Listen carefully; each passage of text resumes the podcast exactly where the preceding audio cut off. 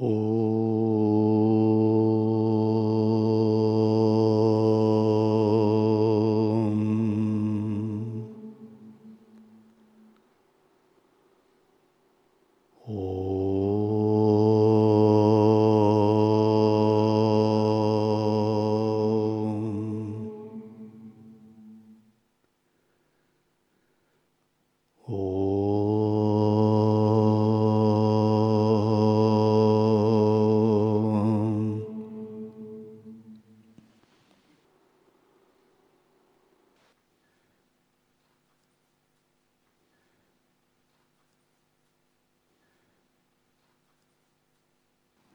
Всех, кого давно не видел, приветствую.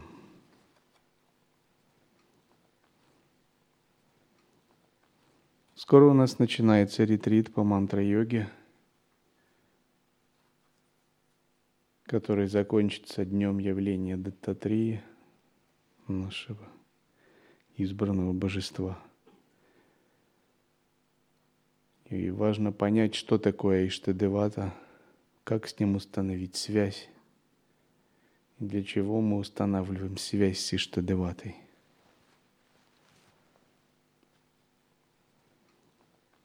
Все мы духовные искатели, идем навстречу своей судьбе. Навстречу своей судьбе идут и обычные люди, и духовные тоже, потому что судьба и карма есть у тех и других. Нельзя сказать, что духовные люди так взяли и отменили свою судьбу, карму. Тех, кто отменил свою судьбу и карму, называют дживан мукта.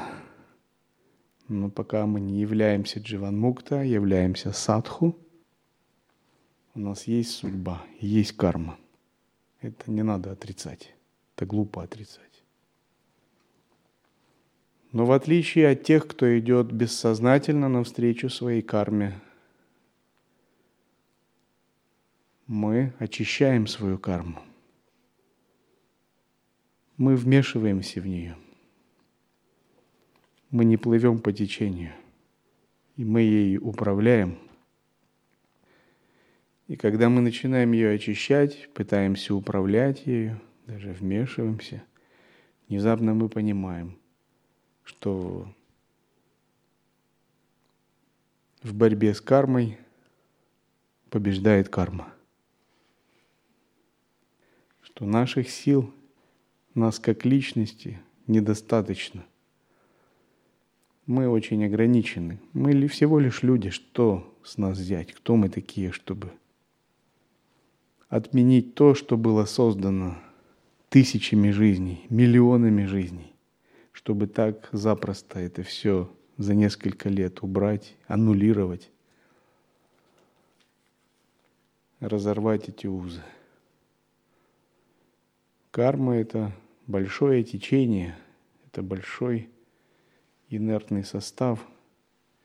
Это не только наша индивидуальная личная карма, но и карма человечества.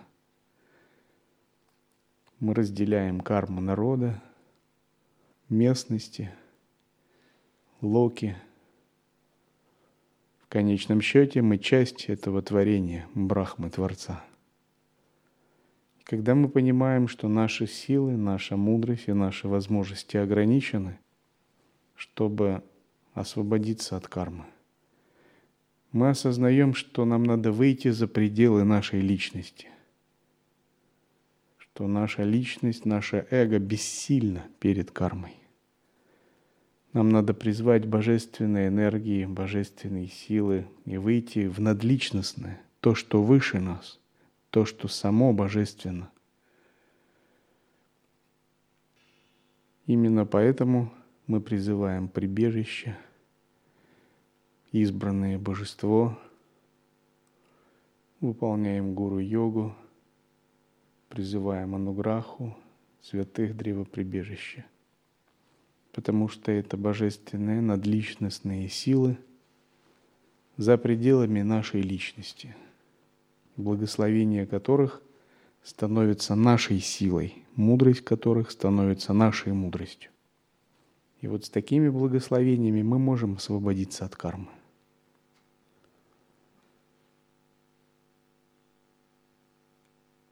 Имея Дататрею в качестве Иштадеваты, как мы можем говорить, что мы рабы кармы? Призывая древо прибежище, в котором Риши, Авадхута Дататрея, Гуру Брахмананда, святые, как мы можем говорить, что мы ограничены кармой? Избранное божество – это наше будущее, это то, чем мы стремимся стать. Бхагаван Дататрея находится за пределами кармы. Он бессмертен, абсолютен, вечен, мультителесен. Он не делает, а играет, находится в состоянии лилы. Он эманирует божественные тела. Он сам является проявлением – Тринити или Тримурти, Брахма, Вишну и Шива.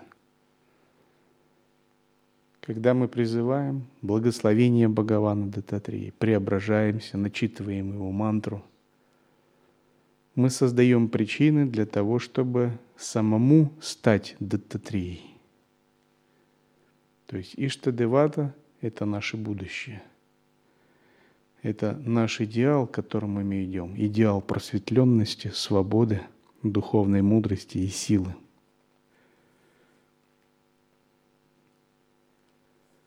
Сначала наше избранное божество кажется очень далеким от нас. Мы думаем, Дататрия – это нечто невероятное. Он живет в своей локе, он проявляется как Брахма, Вишну, Шива, или как аватар он был в прошлой юге. Где я его найду, Дататрию? Он стоит как статуя неподвижно здесь. Но постепенно избранное божество начинает посылать лучи своих благословений. И эти лучи благословений начинают расцветать в нас внутренними качествами.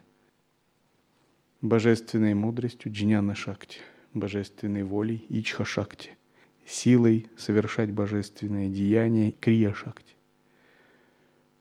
Постепенно избранное божество начинает проявляться как Бхава, Дивья Бхава, как пространство чистого осознавания, как интуитивная связь с высшими измерениями,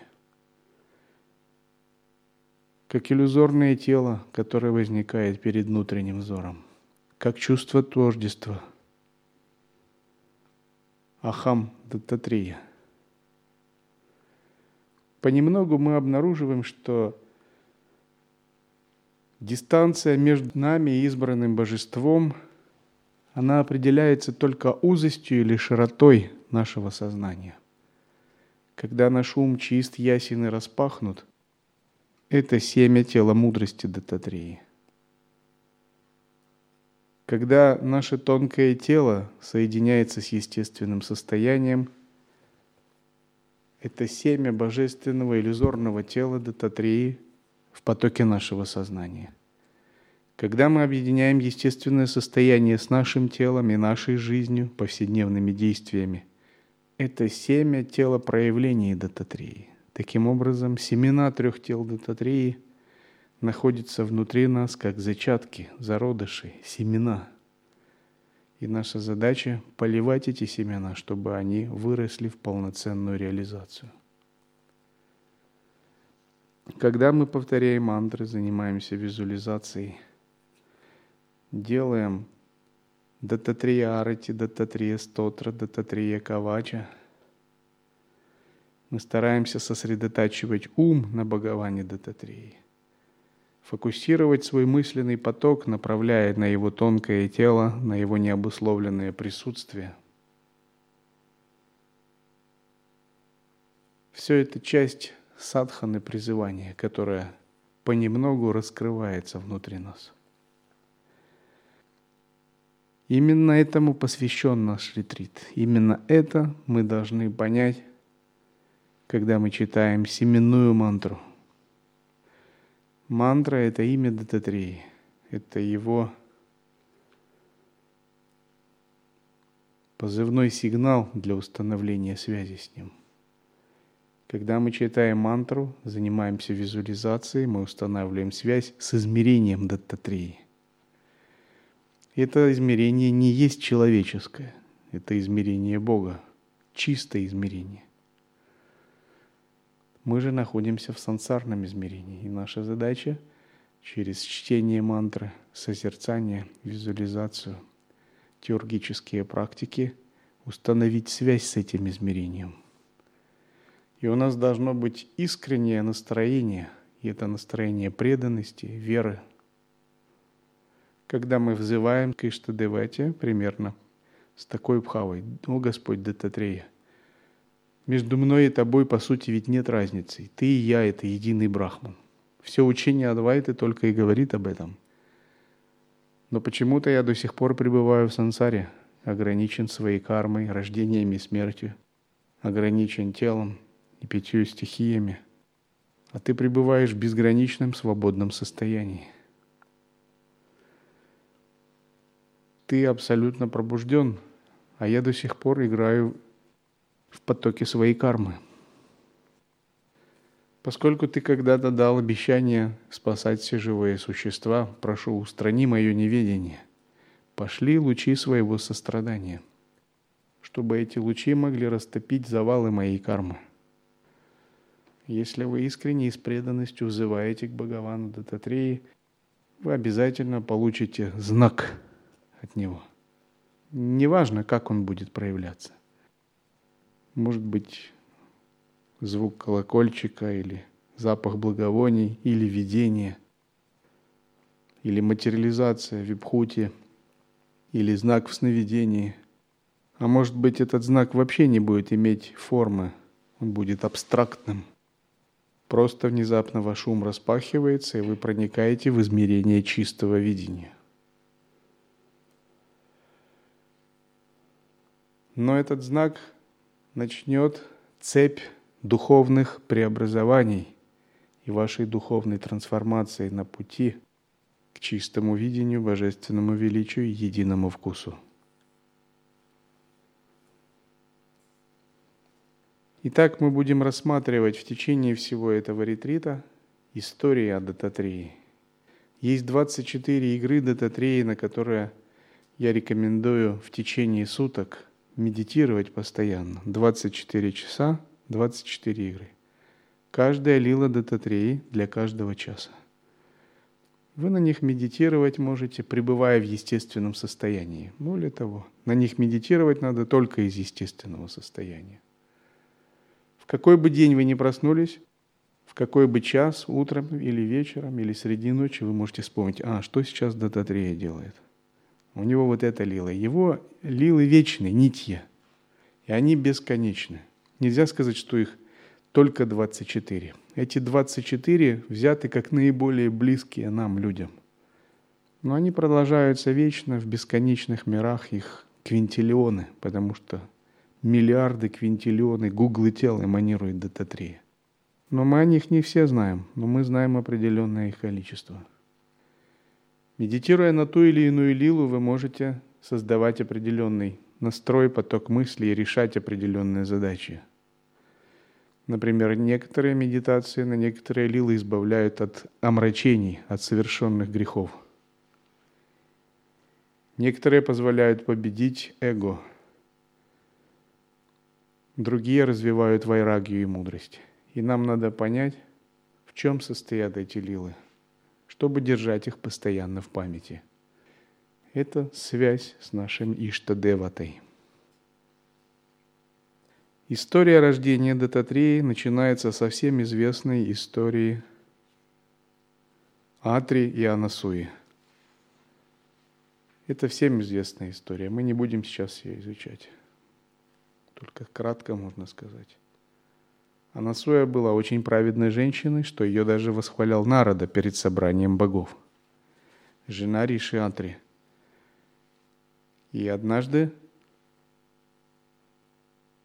жены богов начали завидовать Анасуе. И когда Нарада восхвалял достоинство Анасуи, Супруги богов и святые Индры сказали, если она такая добродетельная, вот ей дай железные шарики, пусть она из них сделает горох. Народа решил пошутить и принес железные шарики. Сказал, приготовь мне блюдо из этого. Анасуя увидел, что я принес народа, вырезала свою санкальпу, превратила железные шарики в горох, растолкла и приготовила народе блюдо. Народа поблагодарил и ушел еще более воодушевленный. И снова рассказал о достоинствах Анасуи. Какая это великая и святая женщина. И это уже выходило за рамки их понимания, тогда они решили еще раз испытать Анасуи. Именно поэтому три бога, приняв вид иллюзорных телах форму брахманов, пришли к Анасуи и сказали, что мы следуем определенному тапосу и определенной дисциплине. Если ты все выполнишь, как мы требуем, то ты выполнишь свою дхарму, согласно которой любой гость – это Бог в доме, это Вишну. Так звучит этот дхарма. Когда она ему начала прислуживать, эти брахманы сказали, часть наших правил дисциплины – это то, что ты должна прислуживать нам обнаженной. И Анасуя никогда не слышала таких правил дисциплины – аскетичных брахманов. Но она подумала, что делать, ведь я должна следовать дхарме, выполнять любые желания. Это, гость – это Бог в доме, это Вишну в доме. Тогда она сосредоточилась на своем муже, чтобы получить от него благословение. И у нее в голове возникла такая мысль. Она сразу сделала ачаману и обрызгала их, выразив санкальпу, что я принимаю вас в качестве своих детей – когда она выразила такую санкальпу, они превратились все в маленьких детей, и она испытала материнскую любовь, тогда разделась и накормила их грудью, материнским молоком. Это известная история. В конце концов, три богини сами были вынуждены спуститься и просить ее свою санкальпу изменить, потому что Брахма, Вишну и Шива оказались в очень неудобном положении. В виде маленьких детей у матери Анасуи. Ей пришлось отдать этих трех маленьких детей. Но взамен этого они, восхищенные ее достоинствами, пообещали, что они воплотятся у нее все трое. Они воплотятся у нее, как ее сыновья. Эта санкальпа сошлась с тапосом Ришатри, который до этого выполнял Махатапасию, поклоняясь Шиве – и однажды он увидел Тринити, Тримурти.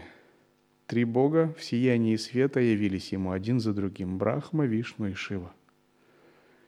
И они предсказали, что они довольны его тапасией, и они воплотятся все трое у него в виде божественного аватара, ребенка.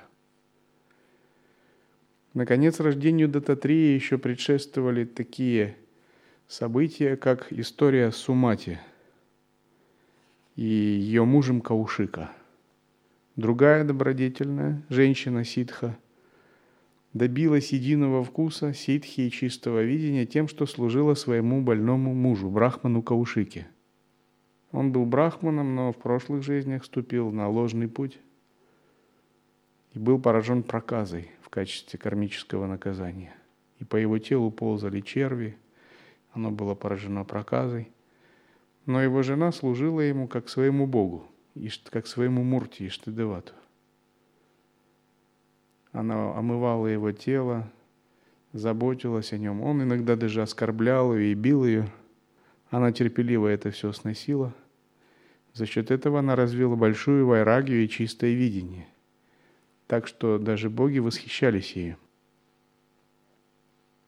И однажды Брахман Каушика, он сказал, он мимо когда он сидел дома, проходила красивая женщина, и эта женщина была проституткой. И он сказал, приведи мне проститутку, у меня есть такое желание. И Сумати была шокирована, но потом подумал, ну что делать, больной человек. Но я должна выполнить его желание, поскольку я служу ему со всей верой и преданностью. Это мой долг. И она решила привести ему проститутку. И в это время был один аскет, Мандавья, которого царь принял за лжетопасви и приказал казнить. и все готовилось к казни этого аскета. И аскет сдерживал свой гнев, но в темноте утром, когда она несла на себе этого парализованного своего мужа Каушика Брахману к, проститут, к дому проститутки, он болтал ногами в предвкушении наслаждения с проституткой. И случайно задел этого аскета, которые готовились казнить. И он сдерживал свой гнев, но тут он уже не мог сдержаться. Мало того, что царь его собирался казнить этим днем, так еще какой-то глупец задел его ногой по голове. И он сказал, тот, кто без причины ударил меня, тот сегодня умрет. И выразил такое проклятие. И этот брахман сразу задрожал. Сумати это услышала, тогда сказала, ну раз так, тогда солнце не взойдет больше. Поскольку она сказала это в состоянии глубокого присутствия, ее санкальпа отправилась в пространство. И Бог Солнца ничего не мог сделать. Он как бы был бессилен против этой санкальпы. Движение остановилось. Девять дней или десять дней Риши, Ситхи и боги, как Индра, были в замешательстве, потому что день не наступал, была ночь. И тогда они пришли к Индре. Индра своим божественным зрением понял, кто лишил силы Бога Солнца. Санкальпа святой женщины Сумати из мира людей, которая вырвалась непроизвольно в ответ на проклятие – Тапасви Мандави. И тогда Индра увидел своим божественным зрением, что только Анасуя может отменить это проклятие и что-то сделать. И он появился перед Анасуей, рассказал эту историю и попросил ее решить проблему. Анасуя отправилась в дом Сумати. Сумати приняла ее с большим почтением. Она сама также была ситха, святой женщиной. И увидев, что Вместе с Анасуей пришел и Индра, и боги в своей тонкой форме поняла, что дело здесь непростое. И Анасуя убедила Сумати отменить проклятие, сказав, что весь мир на, краю, на краю опасности. Ты должна мир спасти, потому что из-за твоей санкальпы Бог Солнца не может э, двигаться по орбите. День и ночь не могут меняться, ритуалы не могут подноситься, боги не могут получать подношения – в планете наступает дисбаланс, это может грозить всем хаосом. Сумати тогда сказала, ну как же мой муж, проклятие Риши Мандави нельзя отменить. Это неотменяемое проклятие. А Насоя сказала, хоть он умрет по проклятию, я его тотчас верну в тело и исцелю. Так произошло. Она отменила свою санкальпу, солнце взошло, и все возрадовались. Но затем Брахман Каушика, муж Сумати, покинул тело. Но Анасуя мгновенно выполнила свою санкальпу и своей волей обратно вернула душу Брахмана Каушики в его тело. И его разум сразу очистился из-за этого. И затем Брахма, Вишну и Шива пролили на Анасую дождь из цветов, потому что она восстановила баланс сил равновесия во Вселенной. И Каушика почувствовал, что его благословили боги, поскольку он очистился через это событие. И говорится, что звуки божественных барабанов и танец небесных существ были видны и слышны по всему небу, поскольку эта сложная кармическая ситуация была решена. И затем Брахма, Вишну и Шива еще раз появились в небе перед Анасуей и Анасуя, Риши Атри перед ними простерлись. И три бога спросили, что бы они хотели в качестве награды. И они поздравили Анасую с ее победой, поскольку никто из живых существ в сансаре не мог решить эту проблему. И Анасуя сказала, я бы хотела того дара, который уже мой муж выбрал, когда он выбирал аскезу. То, что ему пообещали, пусть исполнится. Больше мне ничего не надо. И три бога Брахма, Вишну и Шива сказали, да будет так, и исчезли. И вот после этого Каушика и Сумати вернулись в свое жилище, Риши, Атри и Анасуя продолжили аскезу. И вот все эти события предшествовали явлению Дататреи и были завязкой. Почему и воплотился Дататрея.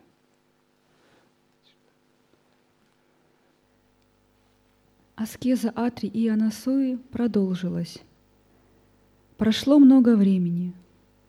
Однажды, когда Атри смотрел на светящееся и красивое лицо жены, он думал, что это благоприятное время для зачатия потомства.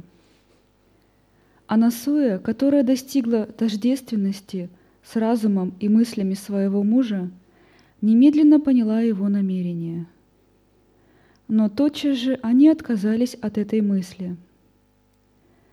В самом деле, день был благоприятен для рождения детей, но для праведной четы, которая вела чистую жизнь, далекую от усилий и давлений чувств, несколько тысяч божественных лет, идея была чуждой и отвратительной. Их умы не одобряли этого. Сначала Ришиатри решил зачать божественного ребенка обычным человеческим способом. Но затем они пришли к выводу, что это невозможно. Когда они находились тысячи лет в состоянии аскезы, самадхи, их чистый ум, чистые каналы, чистые праны просто не допускали такой возможности. Тогда Ришатри пришел к выводу, что божественного ребенка надо зачать мистическим способом – не через свадистана чакру, а через аджны чакру. Немедленно они оба решили следовать пути формирования и восприятия идеи. Атрий, который был погружен в невообразимую концентрацию, не мигая, пристально смотрел на свою жену, и внезапно сила вырвалась вперед из его глаз и упала в землю. При виде этого Бог ветра кинулся вперед с потрясающей скоростью и разбросал эти блестящие капли силы Атри во всех десяти направлениях. Затем главные богини сторон света поглотили эти капли и забеременели. Как результат, они дали рождение Луне, в котором преобладает качество Раджаса. И обладая аспектом четырехликого Брахмы, бессмертный по природе – он стал богом царства растений и лекарственных трав. Итак, когда Риши Атри выразил сосред... сосредоточенную санкальпу, через его аджной чакры изошла огромная сила – Ичха Шакти. И эта сила разошлась по всем десяти направлениям. Таким образом было рождено божество Луны – Чандра. Это был первый сын Риши Атри. Он дарит жизнь всем существам. Позже Шриман Нараяна, объединив в себе аспекты Брахмы и Шивы, был рожден Анасуи в форме Дататреи. Когда Анасуя зачала снова, у нее родился Рудра, в котором преобладал Тамас. Он был в ярости от злодеяний царя Хайраи и появился специально с целью уничтожить его. Итак, вторым появился Дататрея – как воплощение Вишну и трех богов. И, наконец, третьим от этой санкальпы Риши Атри был рожден Риши Дурваса или Ситх Дурваса, который по рождению был гневным. Таким образом, Дататрия был зачат нематериальным способом силой санкальпы, силой Риши Атри и Анасуи. На седьмой день после своего рождения он начал ходить. Его звали Дурваса. Таким образом, из аспектов трех богов Анасуи и Атри были рождены трое детей. Из них Луна стал правителем Чандралоки в небесах. Шрида Татрея поселился в горах Сахиадри, как бог богов йоги, как уничтожитель свирепых дайтьев и защитник добродетельных, как Кальпатару, исполняющий желания преданных – и как защитник всего мира. Детство Датты. Таким образом, аскетизм Махариши дал беспрецедентный результат. Дататрея воплотился для того, чтобы поддержать порядок в мире. Еще когда он был ребенком, членам Ашрама стало ясно, что Датта в высшей степени необычный и выдающийся мальчик – Аскеты онемели, когда осознали, что он обладает необычными духовными силами. Маленький мальчик совершал такое, чего престарелые мудрецы не могли совершить даже после многих лет усердных занятий. Они со всей очевидностью поняли, что он одарен безграничными и удивительными силами, но не могли понять подлинной сущности, стоявшей за Дататреем. Действия Дататрея ребенка были выше их понимания. Было очевидно, что он не был обычным человеческим существом. Они пришли к убеждению, что он достоин поклонения и что он должно быть близок к достижению атма-йоги, единственной способной рассеять все печали. Риши не могли сначала понять величие Дататреи. Они считали сначала его просто ребенком, наделенным мистическими силами.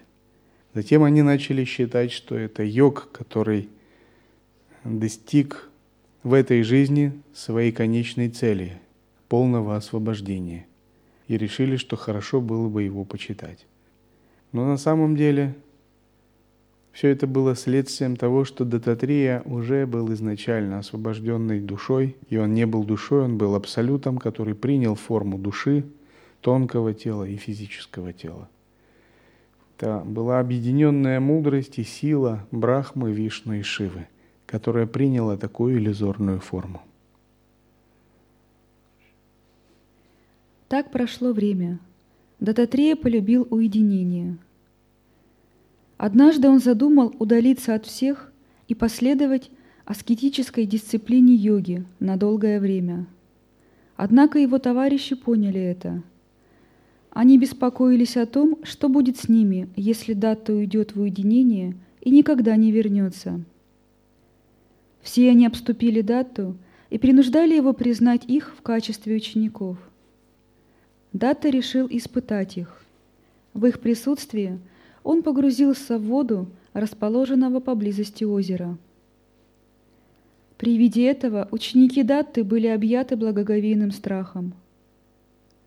Они не могли покинуть его из-за своего стремления к йоге, привязанности к нему и преданности его личности – Считается, что Дататрия в течение ста лет выполнял тапасию внутри озера.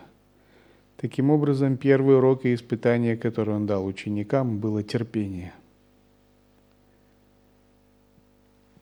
Вспоминая снова и снова его божественный и благой облик, достойный воспевания в трех мирах, они решили не возвращаться в свои дома до тех пор, пока не увидят Датту снова – они остались стоять на берегу озера, ожидая его.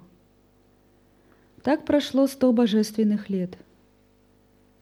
Дататрея был погружен в блаженство, явившееся результатом глубокой медитации на дне озера. Он был счастлив, увидев, что спустя сто лет аскеты все еще ждали его, но решил подвергнуть их дальнейшим испытаниям. Поскольку характер Дататрии проверять своих учеников, испытывать их всевозможными способами, с самого начала это проявлялось таким образом. Через такие испытания и характеры происходило обучение. И вторая проверка Дататрии была, и второй урок был связан с чистым видением. Дататрея настойчив как в проверке, так и в сострадании – он вышел из озера одной рукой, обнимая красивую девицу и держа кувшин вина в другой. Сам вид полуодетой девицы шокировал аскетов, не говоря уже о кувшине вина. Дататрея и девица, казалось, забыли, что на них смотрят. Увидев Дататрею при таких обстоятельствах, многие молодые аскеты почувствовали отвращение. Они думали – он, быть может, обладает небольшой йогической силой, но его праведность не выдержала испытания. Какой позор! Думая так, они повернулись и ушли. Дататрия смеялся над ними и продолжал свои провокационные шутки, чтобы проверить оставшихся преданных. Невозможно рассказать все проделки, которым он прибегал в компании с этой внешне бесстыдной девицей. Казалось, Ничто не является помехой в их потворстве своим желаниям. Что это была за девушка? Это было его второе иллюзорное тело, то есть это не была девушка. Это была его кундалини шакти, которую он силой разума сотворил иллюзорное тело, свой дубль, но дал ему женскую форму. Но другим людям она казалась обычным человеком. Видя это, некоторые молодые аскеты ушли. Осталось всего несколько человек. Они веселились, пока были свидетелями забав, которыми развлекался Датта. Затем, со сложенными руками, они начали молиться ему. «О Господь Датта, Йогешвара, о Владыка, жалься над нами! Ты высший Бог йогов!» Ветер, который касается пламени лампы, в следующий момент касается языков горящего погребального костра. Тот же ветер – овивает Брахмариши, а потом он соприкасается с Чендалой. Но ветер не окрашен ни добродетелью, ни пороком.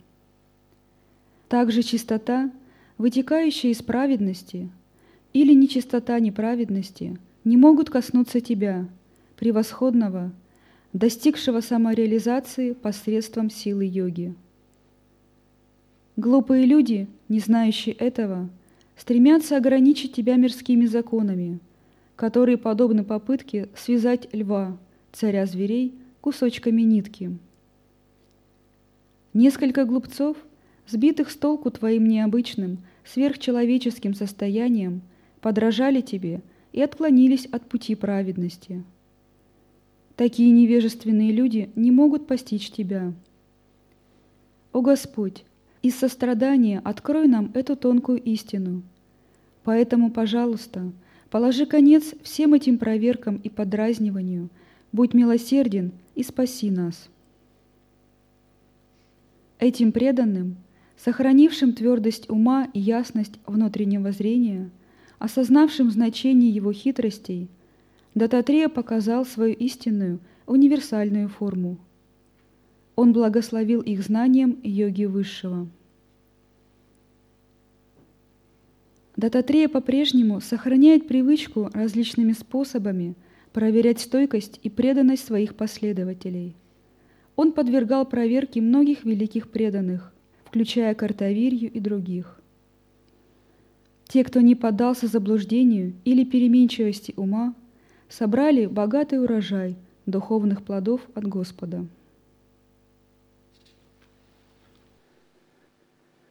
Почему Дататрея проверяет учеников, испытывает их, устраивает им подобные игры? Все это искусные средства освободить живых существ от иллюзий сансары. Только потому, что у него есть сострадание, и он стремится реально исполнить свои обещания. Он реально стремится пробудить каждую живую душу. Но это невозможно, не столкнув эту душу с собственной кармой, собственными иллюзиями, не дав ей опыт освобождения от этой кармы. Другими словами, движимый великим состраданием, Дататрия стремится в короткие строки устранить иллюзии и заблуждения своих учеников.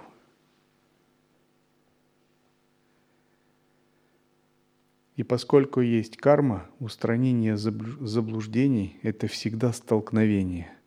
Столкновение человеческого иллюзорного видения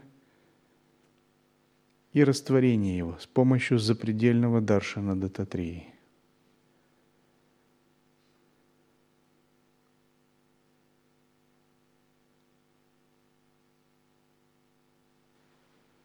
О.